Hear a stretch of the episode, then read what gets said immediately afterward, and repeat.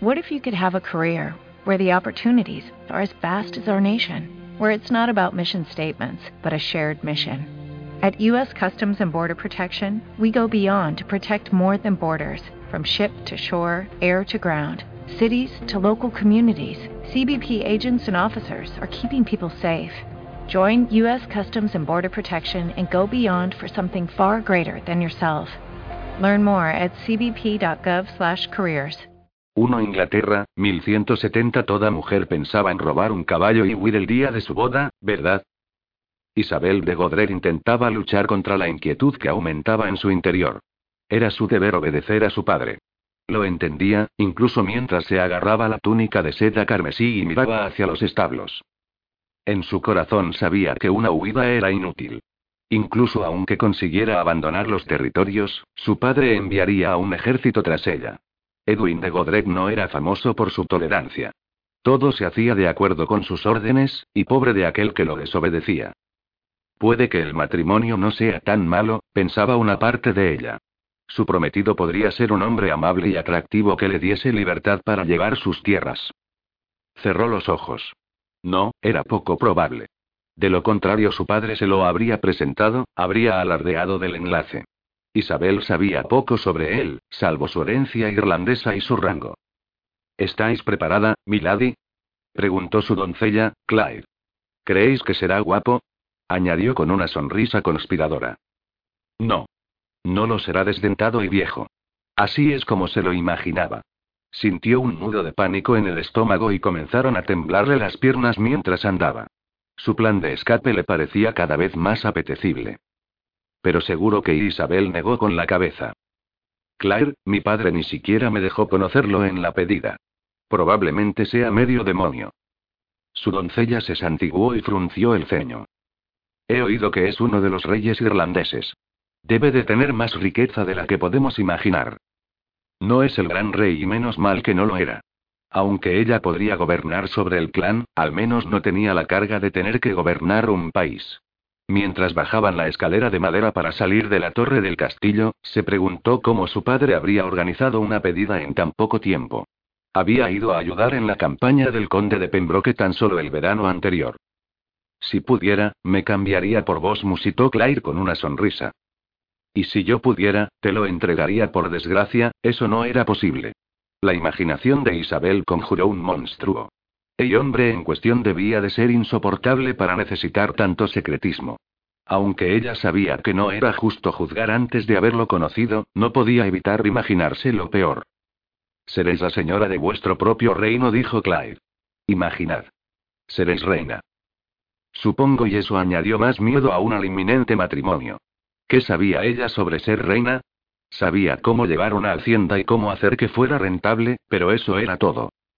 Su padre, Edwin de Godred, barón de Tornuic, la esperaba frente a la capilla rodeado de una pequeña multitud de invitados y sirvientes. Alto y delgado, su barba y su bigote grises estaban bien cepillados.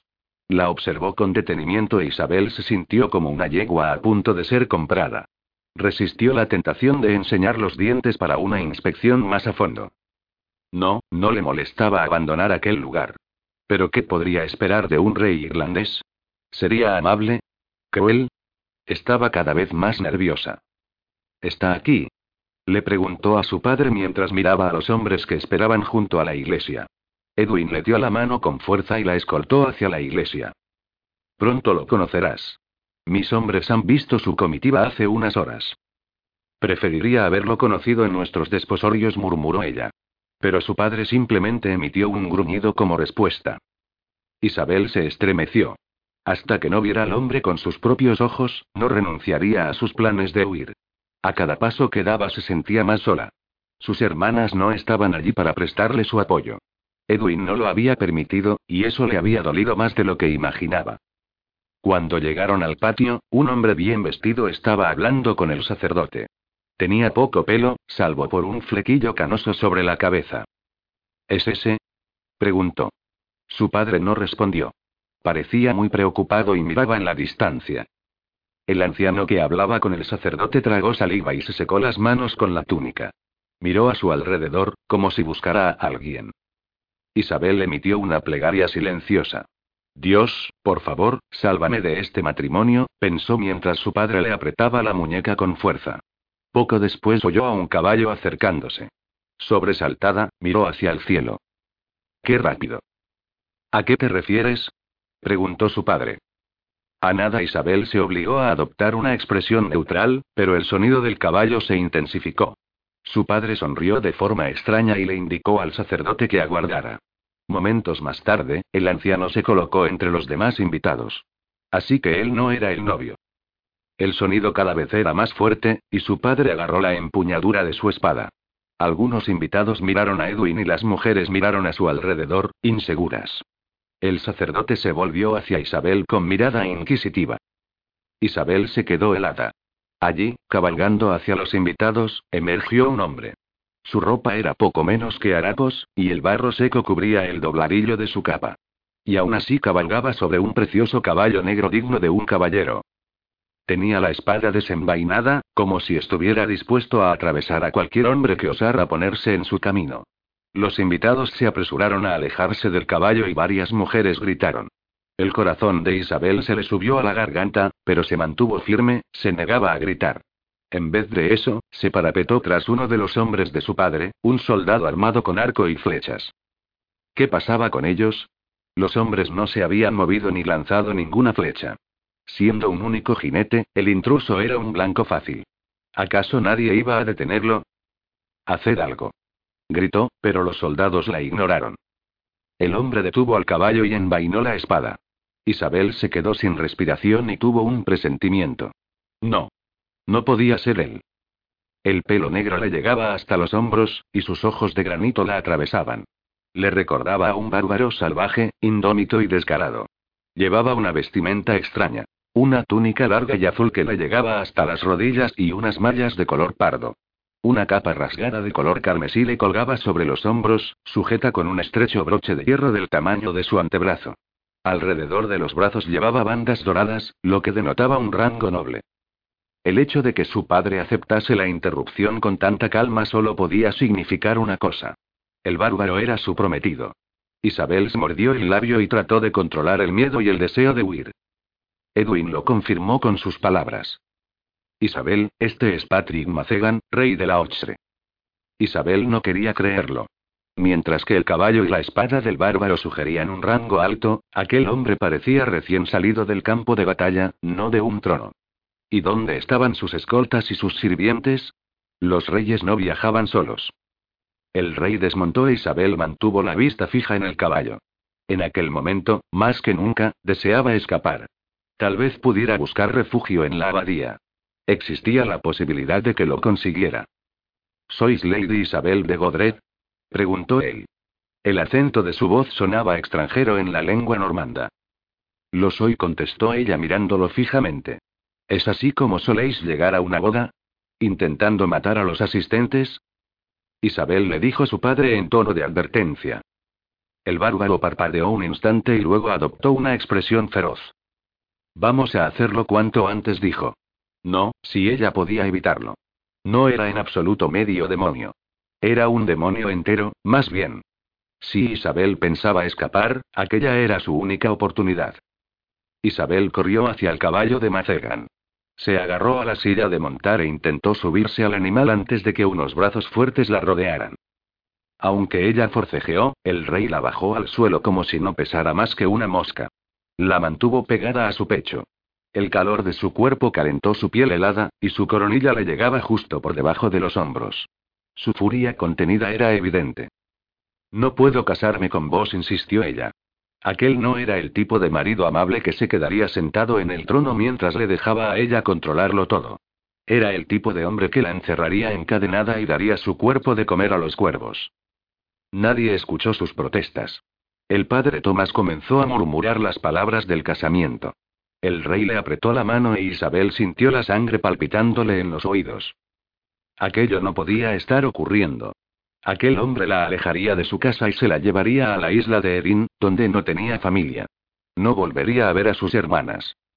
Él le apretó la mano con más fuerza e Isabel captó la mirada de advertencia. Estaba furiosa.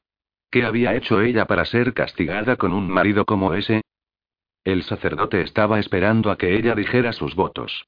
Isabel negó con la cabeza y la garganta se le cerró. No me casaré con vos. No tenéis más elección que yo, Achara. Isabel intentó zafarse, pero el rey irlandés tenía más fuerza que ella. Deseáis tener libertad, ¿verdad? Ella no contestó. ¿Qué querría decir? Acceded a casaros y la libertad será vuestra. Isabel no lo creía.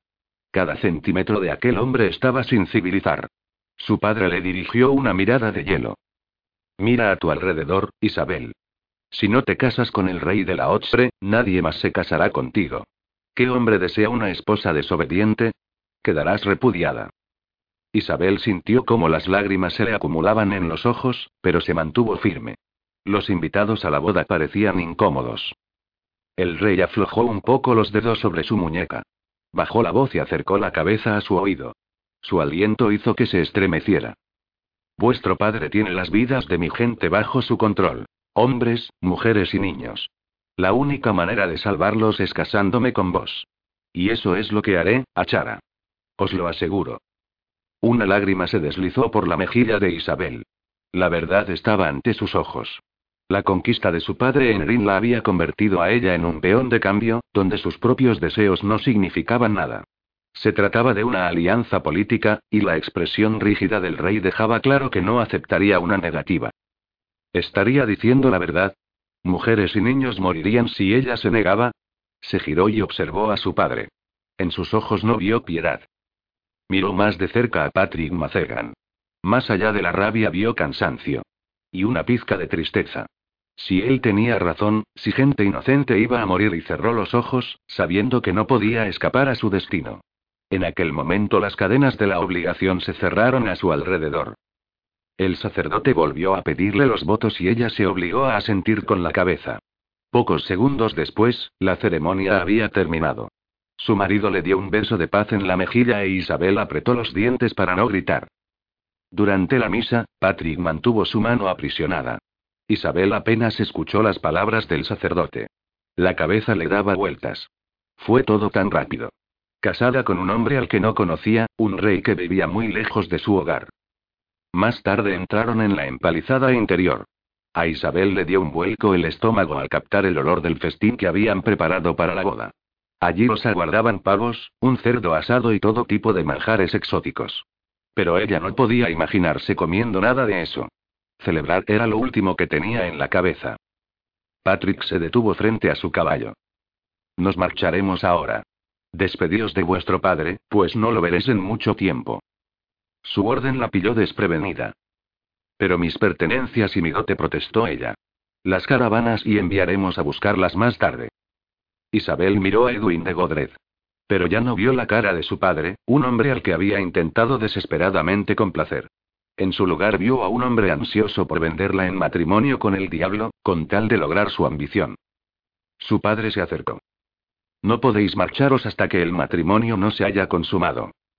Yo he cumplido con mi parte del trato, contestó Patrick, y deslizó la mano por la espalda de ella. Isabel se estremeció. No debéis dudar del resto. Pero será con mis condiciones, no con las vuestras. Lord Cornwall deliberó unos instantes antes de entregarle por fin un pergamino enrollado. Si no está embarazada del heredero para cuando yo regrese a la Otsre, exigiré pruebas de que ya no es virgen. Isabel se puso roja de vergüenza. Ahora parecía que la veían como a una yegua de cría. Se sintió aterrorizada al pensar en someterse al rey irlandés. No le cabía duda de que querría compartir su cama aquella noche. Se le puso el vello de punta al sentir el roce de su mano. En Lugnasa, os esperaremos, respondió Patrick. No aguardó una respuesta, y simplemente la subió al caballo. Se montó tras ella y azuzó al animal. El caballo echó a correr mientras unos brazos fuertes la aprisionaban en su jaula de hierro. Ni su padre ni sus hombres hicieron nada por detenerlo. Dios, esto no es lo que quería decir al rogarte que me salvaras de este matrimonio, fue lo último que pensó Isabel. Patrick la mantuvo agarrada firmemente mientras cabalgaban por los campos. Necesitaba poner distancia entre la fortaleza de Torno y Quiellos. Aunque el varón le había permitido marcharse libremente, no confiaba en la palabra de los normandos. Isabel de Godrec le había sobresaltado. No sabía lo que había esperado, pero desde luego no era una esposa que lo acusara de intentar asesinar a los invitados. Había esperado una doncella sencilla y obediente que siguiera sus órdenes.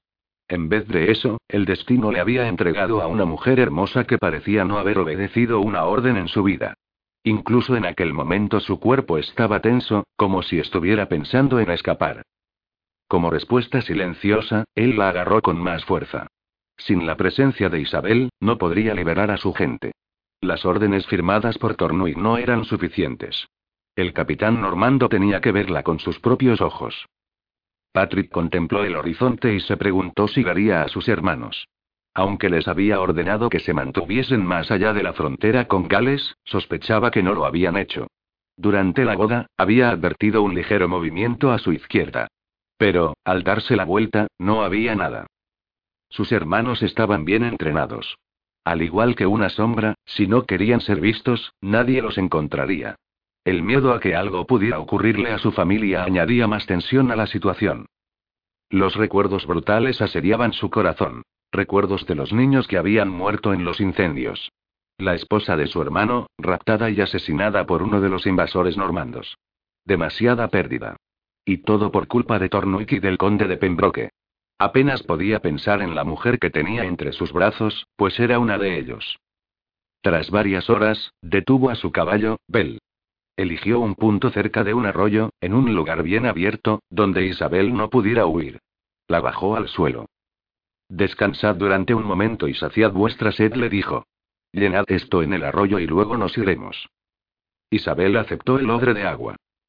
¿Por qué os habéis casado conmigo? Dijisteis que la vida de vuestra gente dependía de este matrimonio. Ni una lágrima cayó de sus ojos, y tampoco gritó. Tranquila y pensativa, lo miró abiertamente. Erais parte de las condiciones de rendición cuando vuestro padre conquistó nuestra fortaleza.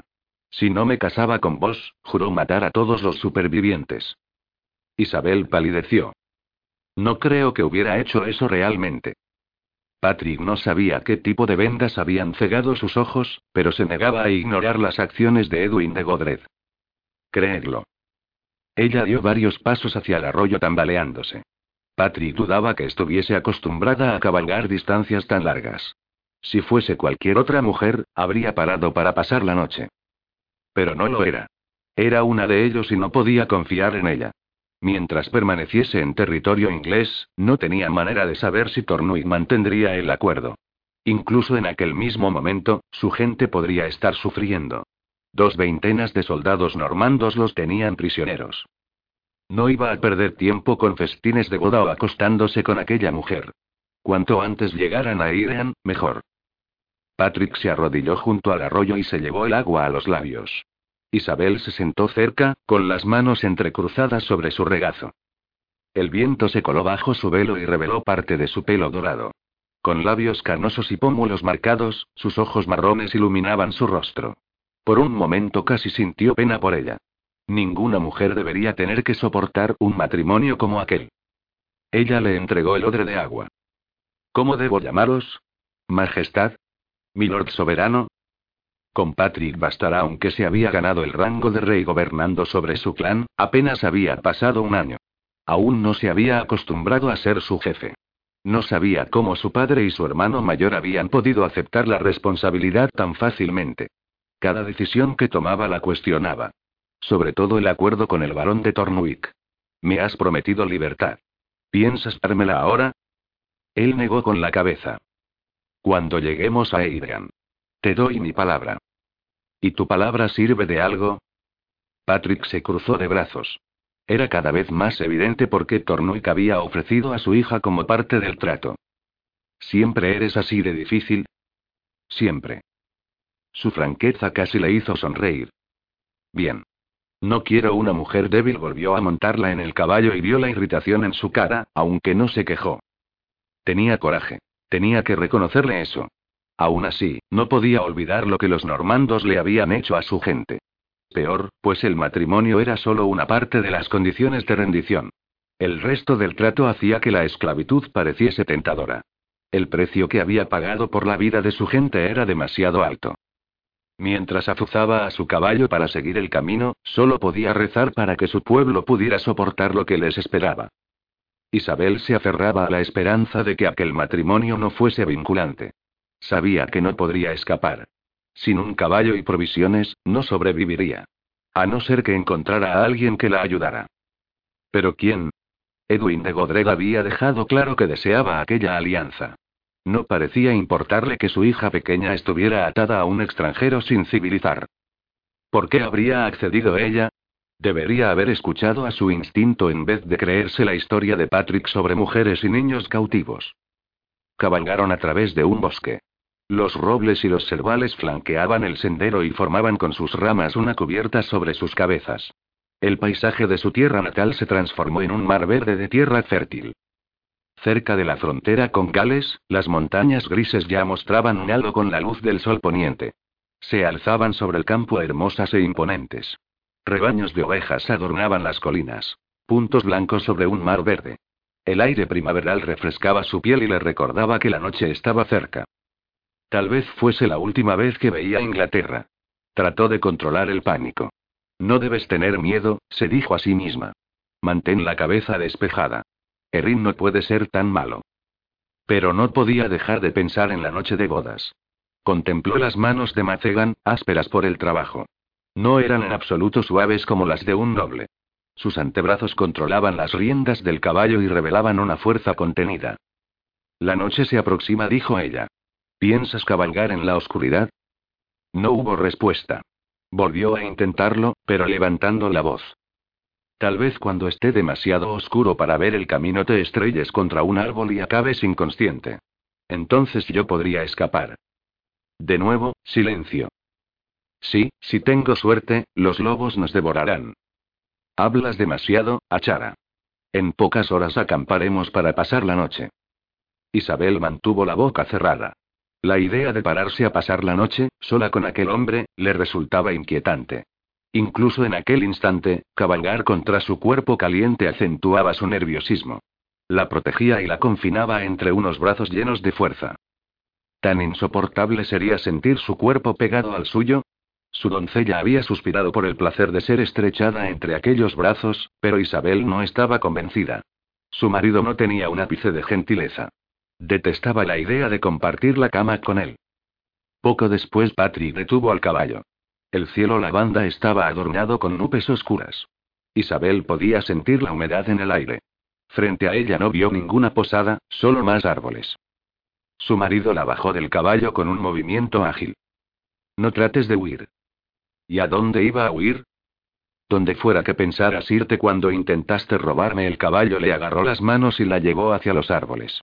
De su atillo de provisiones sacó una pieza de tela, que transformó en una pequeña tienda de campaña.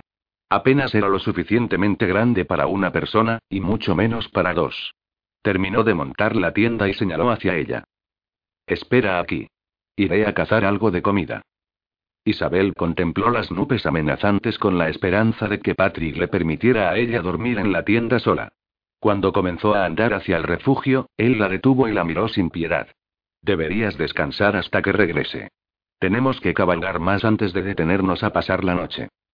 Isabel recuperó la compostura. No tienes provisiones aquí. No hay necesidad de cazar. Miró hacia el horizonte y sintió miedo. ¿Y si la abandonaba en aquel lugar? La cara de Patrick estaba tan cerca que podía sentir su aliento cálido en la mejilla. Enseguida volveré junto a ti. Su cuerpo la traicionó con el calor que la invadió. Se obligó a mirar hacia otro lado. Patrick la metió en la tienda y le lanzó una manta de lana. Cúbrete con eso para mantenerte caliente. Mientras su marido se alejaba hacia el caballo, el miedo de Isabel se duplicó. ¿Y si un ladrón o un asesino iba a por ella? Estaría sola, indefensa. Me gustaría disponer de un arma, dijo con rapidez. Por favor. ¿Para qué? Por si alguien me ataca. O un animal Isabel salió a gatas de la tienda y señaló su aljaba. Sé utilizar el arco y las flechas. Nada de armas. No tengo intención de ir lejos, y preferiría que no me disparases cuando regrese. Se puso la capucha y se subió al caballo antes de desaparecer entre los árboles. En aquel momento comenzó a llover. Era una lluvia dura y fría que le caló el vestido. Sintió un nudo en la garganta al acurrucarse dentro de la tienda. Las gotas de lluvia golpeaban la tela e Isabel maldijo a Patrick por llevarla allí. Maldijo a su padre por concertar aquel matrimonio. Se maldijo a sí misma por no tirarse del caballo cuando Patrick la había raptado. Los pies comenzaban a embarrársele a medida que la lluvia caía con más fuerza. Tenía el velo pegado al cuello por el agua. En la distancia oyó un aullido sobrecogedor y rezó en silencio. Lo último que necesitaba era que su marido fuese devorado por los lobos. Dos El caballo de Patrick atravesaba las planicies galesas mientras la lluvia empapaba su cuerpo. El clima inestable le ayudaba a olvidar su resentimiento. Cuando aceptó la corona, no pensaba que tendría que hacer sacrificios. Sus sentimientos personales no significaban nada cuando se trataba de las necesidades de su pueblo. Se había casado con una mujer normanda, y por fin tenía los medios para poder liberar a su gente. Dibujado sobre el horizonte, divisó el campamento de sus hermanos. Cuando llegó hasta ellos, se bajó del caballo. Un tiempo maravilloso, dijo su hermano Traern. Estaba de pie junto al fuego, que habían protegido de la lluvia con un parapeto. Me parece muy apropiado para el día de mi boda, respondió Patrick mientras ataba a su caballo. Su otro hermano, Bevan, daba vueltas de un lado a otro. Me preguntaba cuánto tiempo tardarías en llegar. No descartaba que tu esposa Normanda te apuñalara mientras dormías. Patrick se encogió de hombros. Es inofensiva. Estábamos detrás de la iglesia, admitió Traern. No puede decirse que se lanzara precisamente a tus brazos. No deberíais haberos arriesgado. No quería que fuerais. ¿Y perdernos la boda de nuestro hermano mayor? Creo que no contestó Traern con una sonrisa. Levantó la cara hacia el cielo y dejó que la lluvia le cayera directamente en la cara. Los guardias normandos no nos vieron. Resultó fácil permanecer ocultos, siempre que nos mantuviéramos alejados de los invitados. No confío en Tornui, dijo Bevan mientras se sentaba frente al fuego, que iluminaba la cicatriz que tenía en una de las mejillas.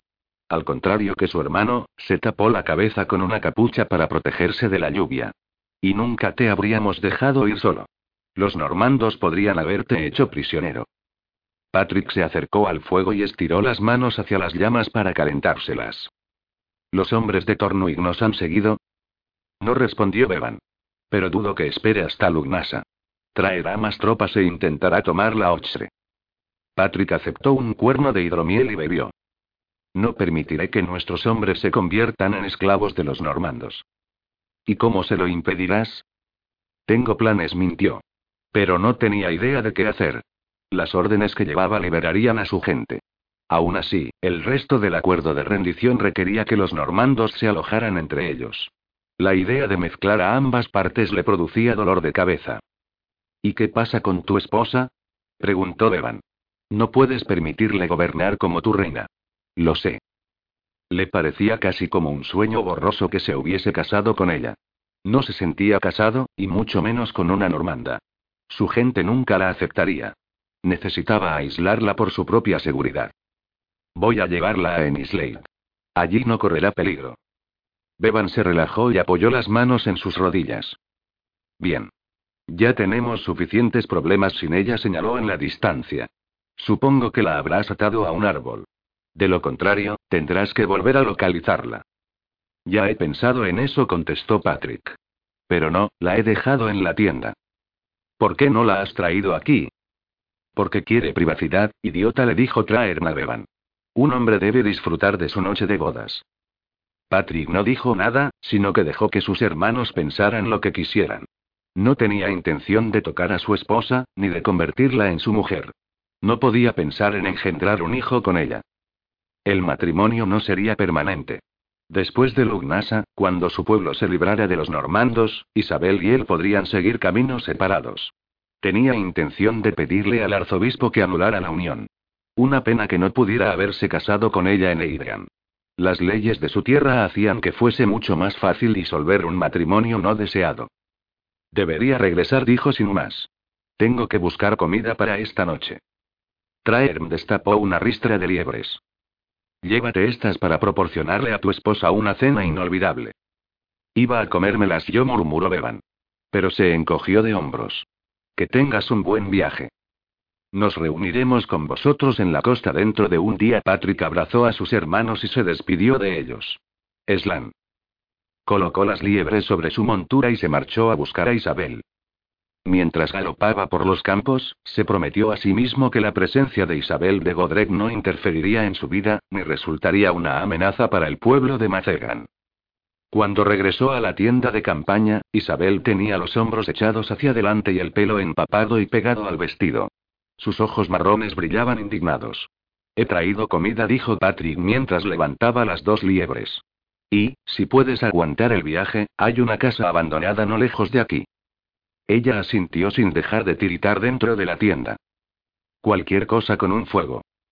La ayudó a salir del refugio temporal y la subió al caballo. Ella hizo una mueca de dolor, pero no dijo nada.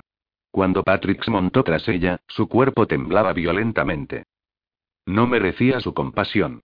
Era un medio para un fin, nada más. Pero, a pesar de su resolución, se sentía culpable por tratarla así.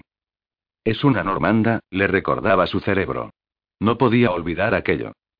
Se inclinó hacia adelante y azuzó al caballo para que fuera más rápido. La postura de Isabel era rígida, y no aceptaba el calor de su cuerpo. Patrick debería estar agradecido de que no llorase ni se aferrase a él. Y aún así era la primera vez que una mujer se apartaba de él.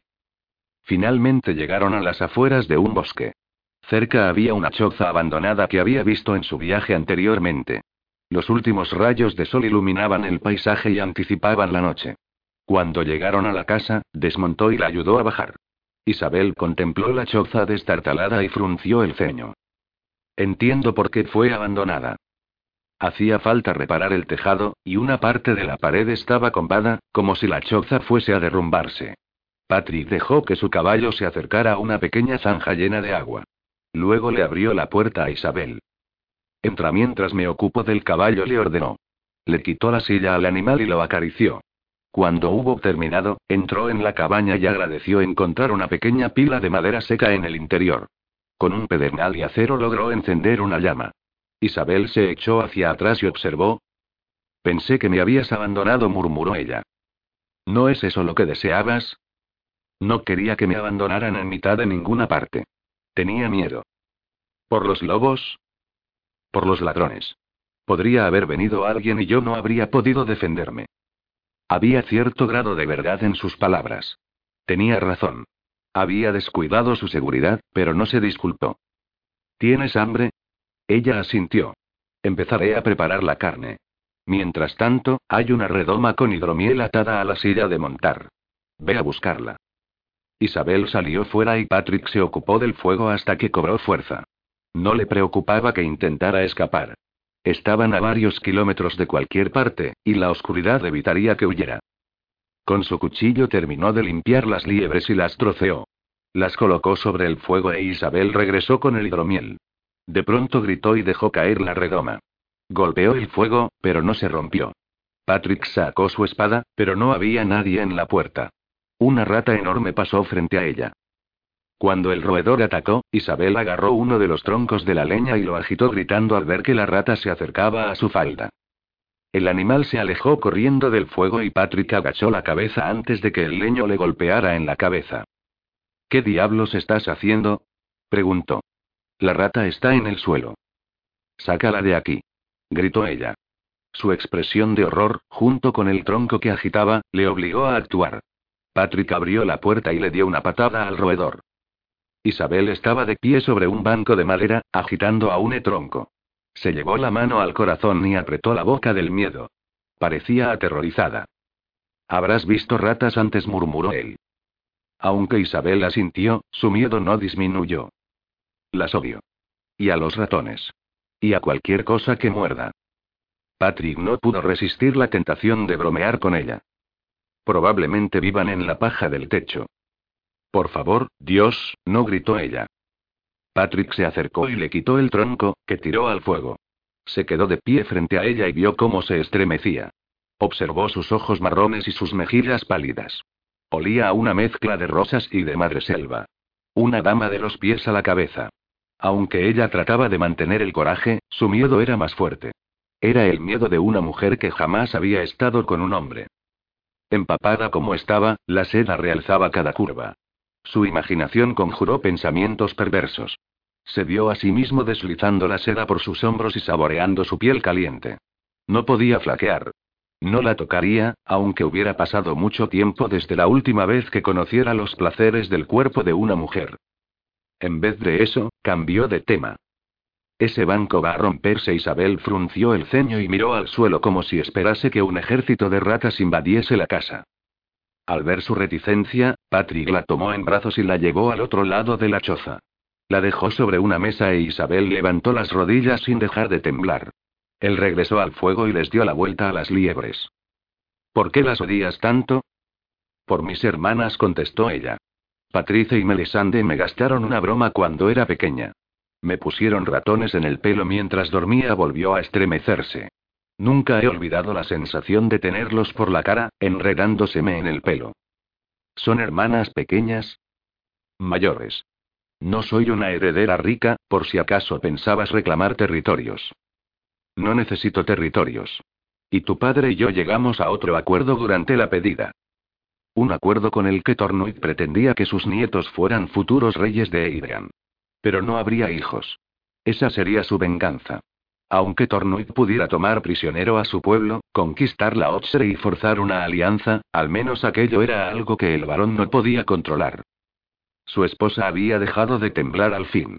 Se quitó el velo y se peinó con los dedos para secarse el pelo, que brillaba a la luz del fuego.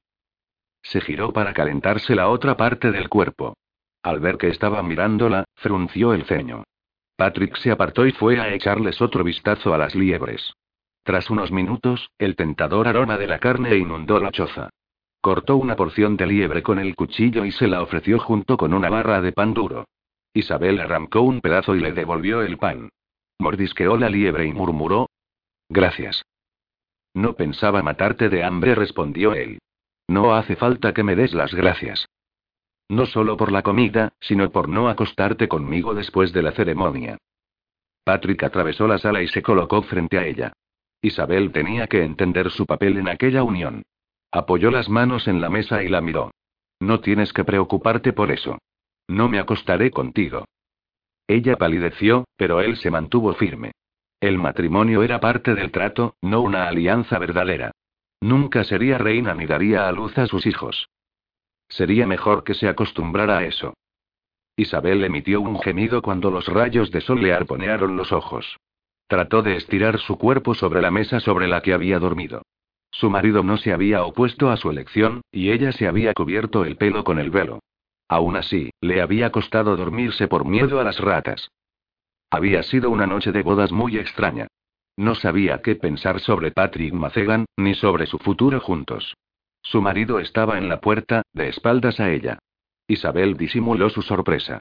La túnica colgaba junto al fuego e iba desnudo de cintura para arriba. Su piel bronceada brillaba al sol, mientras que unos músculos definidos revelaban su fuerza. Isabel contuvo la respiración al verlo estirarse. Desdentado y viejo no era, desde luego. Pero la noche anterior ya le había dicho que no tenía intención de acostarse con ella. Debería sentirse aliviada. Sin embargo, se mostraba suspicaz. E inquieta con respecto a su acuerdo. ¿Por qué querría mantenerla virgen? ¿Y durante cuánto tiempo? Su padre los había amenazado en caso de que no estuviese embarazada para cuando llegara a Erin. Edwin de Godrec no dudaría en humillarla. Isabel se bajó de la mesa y miró al suelo en busca de roedores. Sentía los miembros entumecidos y rígidos. Y aún la esperaba un largo viaje. Patrick se dio la vuelta y la vio. Bien. Estás despierta. Desayuna y nos iremos, dijo mientras recogía la túnica. Se la puso y salió de la cabaña. Isabel vio la manta de lana tirada en el suelo y se la echó sobre los hombros. Se comió el pedazo de pan que le había dejado y se aventuró fuera. El sol brillaba entre los árboles, y la hierba aún estaba mojada. ¿No se supone que las reinas viajan en palanquín? murmuró. Tú no eres reina. Pero pensé que eres una esposa, pero no una reina. No gobernarás sobre mi pueblo. Había rabia en sus palabras, una amenaza oscura que la hizo estremecerse. ¿Qué esperaba de ella? Como esposa y dama, tenía responsabilidades que cumplir. Frunció el ceño cuando la subió al caballo. Entonces, ¿por qué molestarte en llevarme a Erin? Porque los normandos necesitan pruebas de que he cumplido mi palabra. Solo entonces obedecerán las órdenes de tu padre de liberar a mi gente. Isabel nos molestó en conversar durante el resto del viaje. Se sentía molesta. Patrick no quería que desempeñara ningún papel en sus vidas. ¿Qué esperaba que hiciera? ¿Sentarse en una esquina y tejer hasta hartarse? Sí, era normanda, pero no había hecho nada malo. No tenía elección en aquel matrimonio, pero se negaba a ser tratada como el enemigo. La noche anterior había pasado horas despierta, intentando decidir qué hacer. Aunque podía comportarse como una niña e intentar huir, no serviría de nada. O Patrick, o su padre la llevarían de vuelta. Ya no podía regresar a su hogar o a su gente. Le gustara o no, como mujer casada no tenía más opción que permanecer con Patrick Macegan. Su marido decía que Edwin ejecutaría a su gente si ella no iba con él a Irlanda. Había dicho que los niños estaban amenazados. La sola idea le producía escalofríos. En una batalla ocurrían cosas horribles. Lo había visto por sí misma en una ocasión, y aún se estremecía al recordar el pueblo en llamas. Aunque sus escoltas la habían mantenido alejada de la masacre, jamás había olvidado los gritos de las víctimas. Un niño de no más de 12 años de edad estaba de pie junto a una mujer muerta, llorando por su madre. Nadie había ido a ayudarlo. Deseaba haberles ordenado a sus escoltas que se detuvieran. Debería haberse llevado al niño consigo, aunque por entonces ella no tuviese más que 15 años. Probablemente el chico hubiese muerto sin nadie que cuidase de él. Era posible que la gente de Patrick hubiera sufrido el mismo destino que los aldeanos. No quería creerlo. Pero ¿y si era cierto? ¿Cómo podría vivir si dejaba que otros murieran por sus propios miedos egoístas?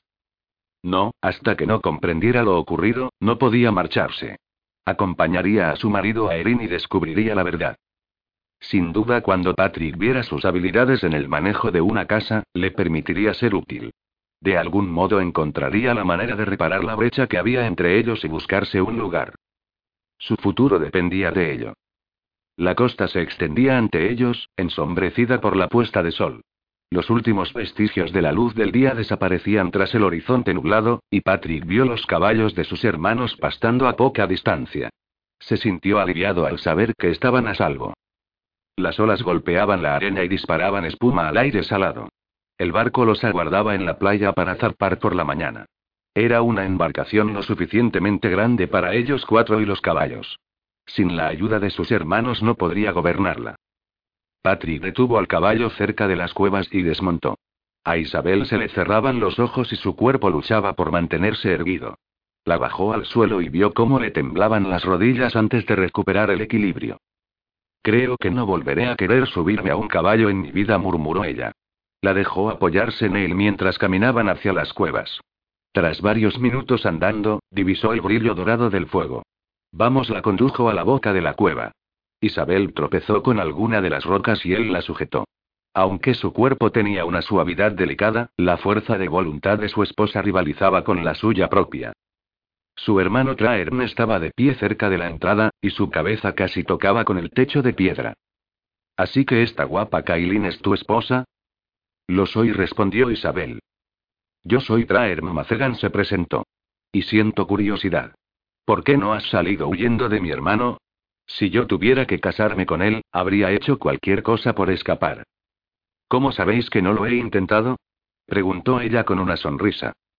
Es una pena que no lo consiguieras, añadió Traern. Ven a comer con nosotros, hermana. Beban tiene el ceño fruncido porque ha perdido nuestra apuesta. Pensaba que te escaparías. Beban palideció. No le ofreció un beso de bienvenida, y Patrick no lo presionó. Prefería que su hermano mantuviese su silencio. La condujo hacia el fuego. Isabel se acurrucó cerca de las llamas. Se llevó la mano al trasero y cerró los ojos, como para contener el dolor. Ya no cabalgaremos más, le aseguró Patrick. Me alegro, contestó Isabel. Dejó que la manta se deslizara por sus hombros y un mechón de pelo le cayó por la espalda casi hasta la cintura. Lo miró directamente y Patrick apartó la vista. Tal vez fuera una mujer hermosa, pero no tenía derecho a mirarla. La promesa que había hecho de no tocarla superaba cualquier cosa que su cuerpo traicionero pudiera desear. Traer tosió. Patrick reconoció el mensaje y se apartó de Isabel. Su hermano abrió una bolsa, le ofreció una barra de pan y luego le pasó un cuerno de cerveza. Isabel aceptó una porción de pan y sació su sed. Patrick observó el cansancio en su rostro. Tenía los ojos hinchados y la piel demasiado pálida. Mientras comía, la observaba subrepticiamente. Se había quitado el velo y había comenzado a trenzarse el pelo.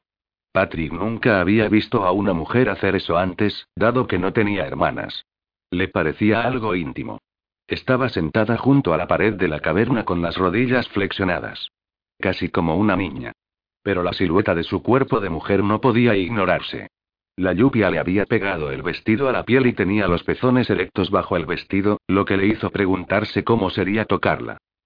Estaba prohibida. Era la única explicación por la que despertaba su deseo. Patrick se acercó a la entrada de la cueva y respiró profundamente. El aire nocturno olía a sal, y el último pedazo de sol desaparecía tras las olas. ¿Qué será de mí cuando lleguemos a Erin? preguntó Isabel finalmente.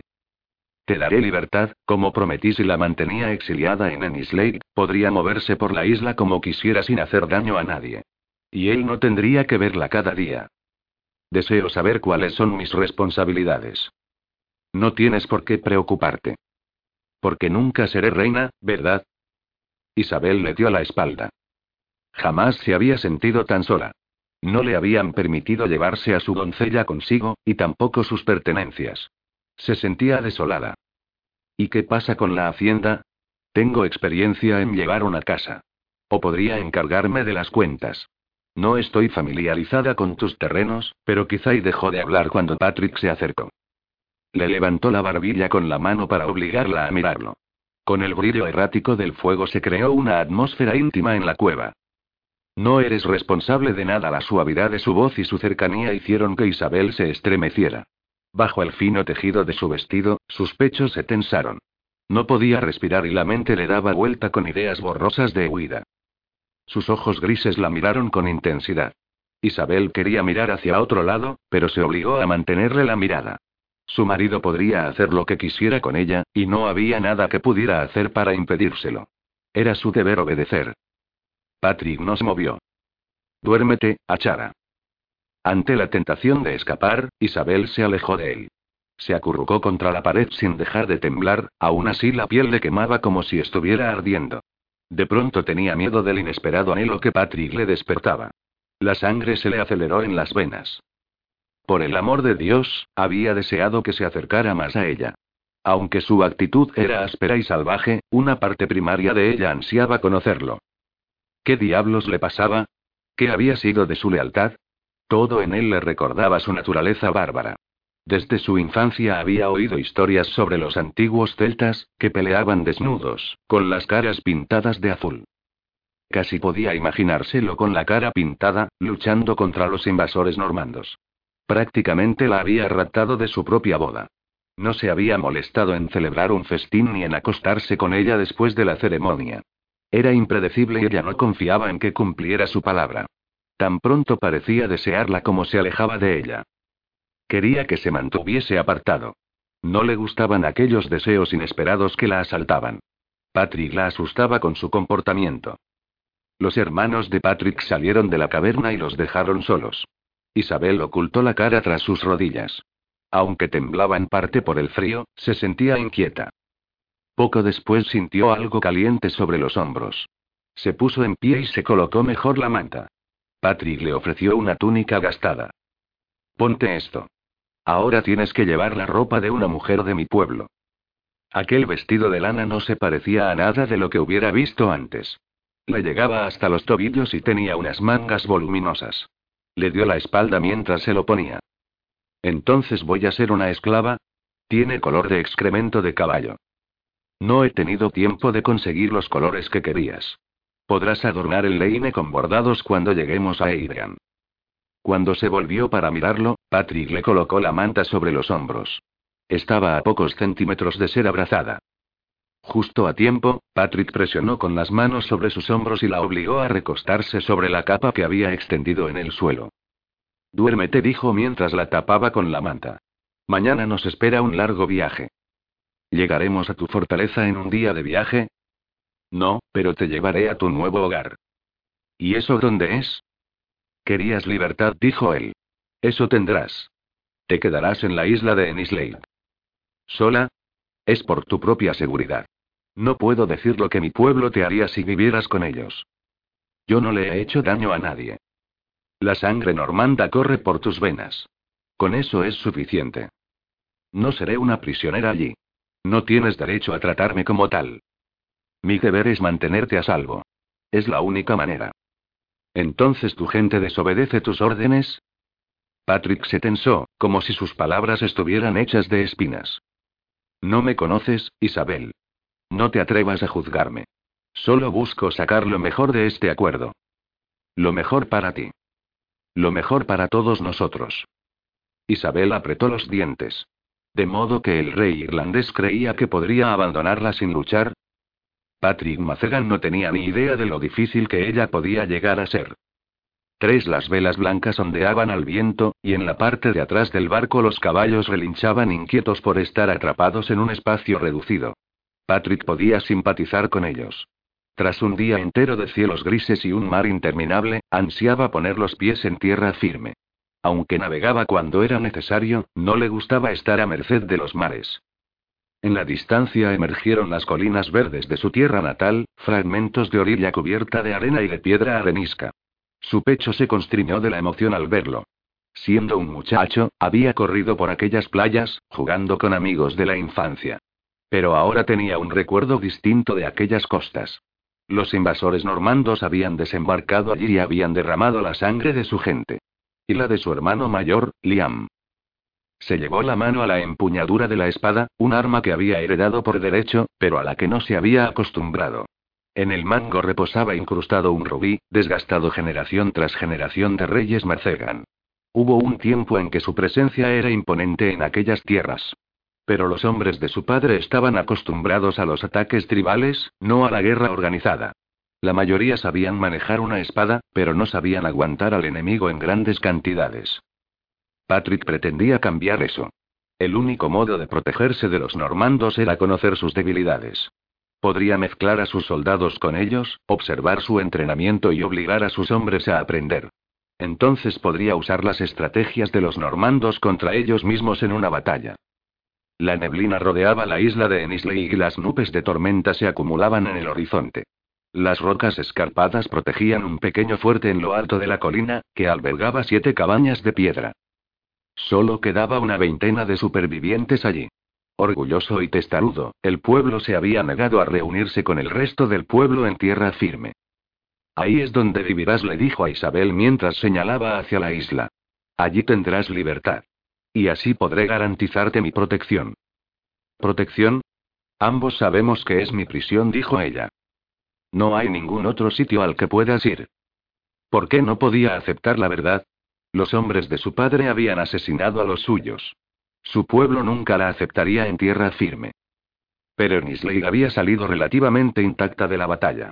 Era un santuario en mitad del caos de su propia fortaleza. A medida que se acercaban a la costa, sus hermanos fueron disminuyendo la velocidad de los remos. Bevan mantuvo firme la embarcación mientras Patrick saltaba al muelle de madera. Se agachó y ayudó a Isabel a salir del barco. Ella se tambaleó durante unos pasos, pero luego caminó sobre las tablas hacia la playa. Dejad sueltos a los caballos para que coman y beban, dijo Patrick. Luego los llevaremos de vuelta a la Ochre. Iré a buscar comida para nosotros, se ofreció Traern. Me apetece algo fresco. Mantén alejados a los isleños, le advirtió Patrick antes de que pudiera marcharse. Diles que se queden en sus cabañas durante el día y que no molesten a Lady Isabel. A los isleños les encantaba un cotilleo, y sabía que su esposa daría que hablar. ¿Debemos decir que es tu esposa? preguntó Traern. Patrick asintió. Traern se alejó hacia la entrada del fuerte mientras Bevan conducía a los caballos por la playa. El sol iluminaba la colina. Patrick aguardó unos instantes antes de ofrecerle la mano a Isabel para ayudarla a subir la pendiente. Ella no aceptó su ayuda y adoptó una expresión de determinación. ¿Por qué me dejas aquí? preguntó ella, pero no le permitió responder. Y si vuelves a decirme que es por mi seguridad, te quito la daga y te corto la lengua. No lo harás. Al fin y al cabo, te dan miedo los ratones. Pero tú no me das miedo. Pues quizá debería dártelo, a Chara antes de que Isabel pudiera quitarle el cuchillo, él le agarró las muñecas. Debería haber robado un caballo cuando tuve oportunidad, murmuró ella mientras forcejeaba. Como he dicho, aquí tendrás libertad. Vive como quieras. Pero manteniéndome alejada de ti y de tu pueblo. Así es, contestó él mientras la soltaba. ¿Y mi padre sabe de mi exilio? Ya no eres asunto suyo. Lo seré cuando él llegue a Lugnasa, le advirtió Isabel. Si este matrimonio te permitiese salvar la vida de tu gente, como dices, entonces a mí debería permitírseme al menos vivir en el pueblo. Nunca dije que vivirías con nosotros. ¿Y no te da miedo lo que mi padre pueda hacer? No. Edwin de Godrec no tiene ningún poder aquí. Y el varón tampoco tendría poder sobre la privacidad de su matrimonio. Cuando hubieran derrotado a los hombres de Edwin, pensaba poner fin a la unión. Tendría que esperar hasta después de la cosecha, pero eso le proporcionaría tiempo suficiente para obtener los recursos necesarios para convencer al arzobispo. Isabel pasó frente a él y, cuando llegaron a lo alto de la colina, se detuvo en seco y separó los labios sorprendida. Vio su belleza, al igual que él. Un lado de la isla, junto al canal, era feroz y salvaje, mientras que la arena brillante abrazaba el lado más cercano al mar. Isabel se mantuvo quieta durante unos instantes, contemplando el paisaje. Sin embargo, su dulzura duró poco. La rebeldía volvió a asomarse a sus ojos mezclada con algo más y tal vez pena. No pertenezco a este lugar. No contestó. No perteneces. Pero es el único lugar para ti. Encontraré la manera de marcharme. Patrick la agarró por la nuca y bromeó. Entonces tendré que encadenarte. No te atreverás. Me atreveré a cualquier cosa. Se quedó mirándole la boca y la soltó inmediatamente, furioso consigo mismo por plantearse siquiera tocarla. Volveré a verte esta noche, después de haberme ocupado de mi fortaleza. Necesitarás provisiones. ¿Por qué molestarte? Estoy segura de que tu pueblo preferiría que me mataras de hambre y colocaras mi cabeza sobre la puerta. Patrick no dijo nada. Para algunos, Isabel no había dicho algo tan descabellado. La hierba alta se agitaba con la brisa y les acariciaba las rodillas mientras caminaban. En lo alto se alzaban las casas de piedra situadas contra el perímetro del muro. Las inspeccionó en busca de algún daño. No vio ninguno. El humo se elevaba sobre los calderos. El estómago le rugió al olor del potaje que llevaba el aire. Oía el sonido de las conversaciones, pero ninguno de los isleños salió de sus cabañas. Bien. Habían obedecido la advertencia de su hermano. Aún así, estaba seguro de que todos los ojos estarían puestos en ellos desde detrás de las puertas. Condujo a Isabel hacia la fortaleza en ruinas construida por su abuelo. Estaba en el punto más alto de la isla, con sus muros orgullosos quemados por el fuego. Aquel era el lugar al que solía escaparse de niño. Patrick colocó una mano sobre una de las vigas chamuscadas y recordó la risa profunda de su abuelo, Kieran Macegan. Esta casa es mía. ¿Cómo se quemó? Preguntó Isabel. ¿Fueron los invasores? No. Los isleños le prendieron fuego para que los normandos creyeran que ya estaban siendo atacados. Y así se salvaron. El edificio principal estaba casi intacto, salvo por los muros quemados. No sería un lugar cómodo en el que vivir, pero le proporcionaría un techo seco. En casi todos los puntos, pensó al recordar los agujeros que había en el tejado. En aquel momento Bevan y Traern regresaron con dos sacos de provisiones. Traern llevaba un pastel de carne en una mano y degustaba otro al mismo tiempo. Patrick le ofreció uno a Isabel y ella prácticamente gimió de placer al saborearlo. Tenía los ojos cerrados y saboreaba la comida como si nunca hubiera estado más satisfecha. Patrick les hizo señas a sus hermanos para que lo acompañaran fuera. ¿Qué noticias os han dado los isleños? El clan de los Ocelan está recuperando sus fuerzas, le dijo Bevan. Planean atacar mientras seamos vulnerables. Y él que pensaba que las cosas no podían ir peor. Primero los normandos y luego otro clan. Los Ocelan habían sobrevivido fácilmente a la invasión. Sospechaba que se habían vuelto traidores y habían sobornado a los normandos. Preparad a los hombres, ordenó Patrick. Tienen que estar listos para un ataque. Bevan se encogió de hombros. Podría hacerlo, pero no serviría de nada. ¿Me crees incapaz de defender a nuestra gente? preguntó Patrick. Sí, respondió Bevan. Sobre todo cuando debes abrirles tus puertas a los extranjeros. Malditos normandos escupió al suelo con odio. No deberías haberte casado con ella. No tenía elección y lo sabes. Deja de pensar en lo que ya no puede cambiarse. Los hombres han de estar preparados. Tornuit tiene órdenes de destruir la Ochre si no cumplimos las condiciones de rendición, le recordó a Bevan. Al menos moriríamos sin convivir con traidores. No todo el mundo desea morir. Sus miradas se cruzaron en una batalla de voluntades. Patrick sabía que su hermano renunciaría a su vida en cualquier momento, sobre todo después de que los normandos hubieran asesinado a su esposa en la última batalla. Abre las puertas a los soldados normandos. Hablaré con ellos cuando llegue la noche. ¿Cómo puedes traicionarnos de esta forma? preguntó Bevan apretando los puños. Si los dejas entrar, yo no me quedaré. Entonces vuelve a Rionagis, intervino Traern. No has ido a tu fortaleza desde que murió Fiona. Ya no necesito estar en Rionagis, respondió Bevan. Tu gente te necesita allí, le recordó Patrick. El año anterior no había sido fácil para Bevan, con la pérdida de su esposa e hijo. He prometido mi espada a aquellos que luchen contra los normandos. Si mi propio hermano no quiere unirse a mí, entonces me iré a otra parte. Patrick vio a Bevan alejarse hacia la orilla, pero no intentó detenerlo. Ruare está reclutando gente en tu contra, le advirtió Traern. Necesitamos a Bevan de nuestro lado, de lo contrario podrías perder tu posición como rey. Al oír el nombre de su primo, Patrick se tensó. Ruare está más interesado en el poder que en las necesidades de este pueblo. Entonces no pierdas la fe de la gente, le dijo Traern. Prefieren a ti como rey. No puedo decir lo que ocurrirá cuando traigas a los normandos aquí. Ruare no ha olvidado su derrota. Aunque su primo representaba una amenaza, Patrick no podía permitir que la disidencia de un hombre lo apartara de su deber hacia su pueblo. Se enderezó y miró hacia el horizonte. El sol ya tocaba el borde del agua y desprendía rayos dorados y carmesí sobre las olas. Esta noche abriremos las puertas a los soldados normandos, aseguró, Aquellos que intenten herir a nuestra gente no vivirán para ver el amanecer. La isla poseía una belleza mística, casi pagana, con sus contrastes de piedra y de hierba. Isabel tenía la garganta seca y los ojos le ardían con lágrimas no lloradas. Daba vueltas al perímetro de la casa, observando los muros ennegrecidos. En otra época la estructura de piedra debía de haberse elevado hacia arriba, con escaleras que subieran a los dormitorios. Le dio una patada a una de las vigas y comprobó que era sólida. Sintió un escalofrío por todo el cuerpo.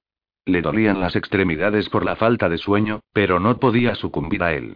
¿Cómo podía cerrar los ojos cuando estaba rodeada de desconocidos en una tierra extraña? Por pequeña que fuera, tenía que estudiar la isla y familiarizarse con su gente. De pronto un sentimiento de angustia invadió su estómago. ¿Intentarían matarla por su sangre normanda? Patrick había dicho que ella jamás sería reina allí. Una parte de ella estaba agradecida. ¿Qué sabía sobre gobernar? Prefería permanecer sin ser vista y llevar la casa sin todas las miradas puestas en ella. Después de que sus hermanas se casaran, se había ocupado del castillo de Tornwick. Casi dos docenas de sirvientes habían trabajado bajo sus órdenes y estaba orgullosa de haber podido manejar el lugar. Aunque Edwin de Godrec nunca lo había advertido, ni había expresado palabras de elogio. Isabel se estremeció y regresó a la entrada de la torre. A lo lejos vio a Patrick hablando con sus hermanos. Traern y Bevan desaparecieron colina abajo en dirección al barco. Su marido regresó hacia ella con toda la fiereza de un invasor. Tenemos una cabaña para nosotros esta noche, le dijo. Yo dormiré aquí, en la torre donde no puedas tocarme, pensó ella. No confiaba en él. Tal vez dijera que no tenía intención de acostarse con ella, pero acabaría por querer tener hijos. Patrick pareció leerle el pensamiento. Duerme donde quieras. A mí no me importa. Las noches son frías. Tú no vas a quedarte en la isla, ¿verdad? Como ya te he dicho, no compartiré tu cama. Bien, no apartes la mirada, se dijo a sí misma. Aunque todo su cuerpo quería huir de él, se mantuvo firme. Pero yo quiero quedarme en tu fortaleza en tierra firme cuando viera a su gente, sabría si había mentido con respecto a la amenaza. Y entonces podría decidir si irse o quedarse. No. Isabel continuó. Yo no tengo elección sobre lo que me ha ocurrido. He perdido mi casa, mi familia, y ahora me obligas a vivir aquí. Ponte en mi lugar. Ponte tú en el mío, respondió él. He visto a mi gente morir a manos de tu padre. ¿Creías que deseaba a una normanda por esposa? Yo no he hecho nada malo. No. Pero, para ellos, eres el enemigo. ¿Y qué soy para ti? Un medio para conseguir la paz, respondió Patrick. Pero tienes mi protección. Puedes llamar a nuestro matrimonio como quieras. No hubo elección para ninguno de los dos, Isabel. Isabel palpó en su cintura el cuchillo que usaba para comer, y Patrick la miró sorprendido. ¿Piensas apuñalarme con eso? La viudedad me parece tentadora.